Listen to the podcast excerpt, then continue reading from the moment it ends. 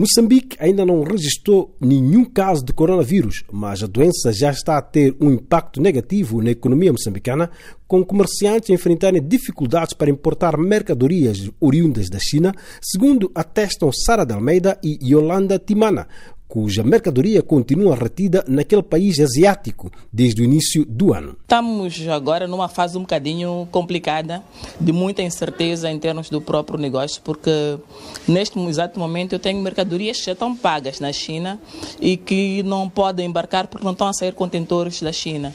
E também os próprios armazenistas, os próprios fabricantes não estão ainda a trabalhar. Meu ramo de negócio já está a afetar-me. Estou a ficar sem estoque, não tenho como repor o estoque, porque a nossa maior fornecedora é a China, em particular Guangzhou.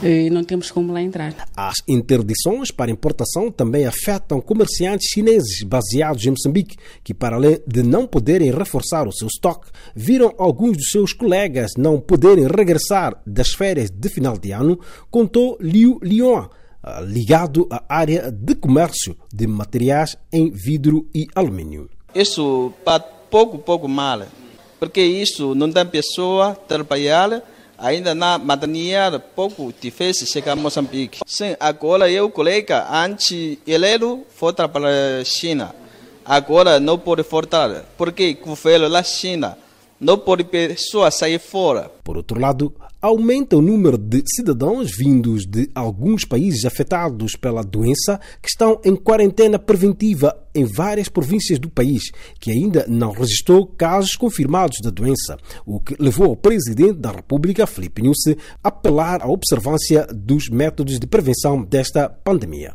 Evitar estar nos espaços altamente aglomerados para minimizar a facilidade de contaminação evitar viajar a países onde se reporta a ocorrência de vírus.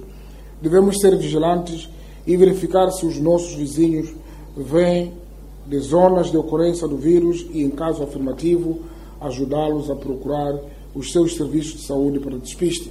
De Maputo, Alfredo Júnior para a Voz da América.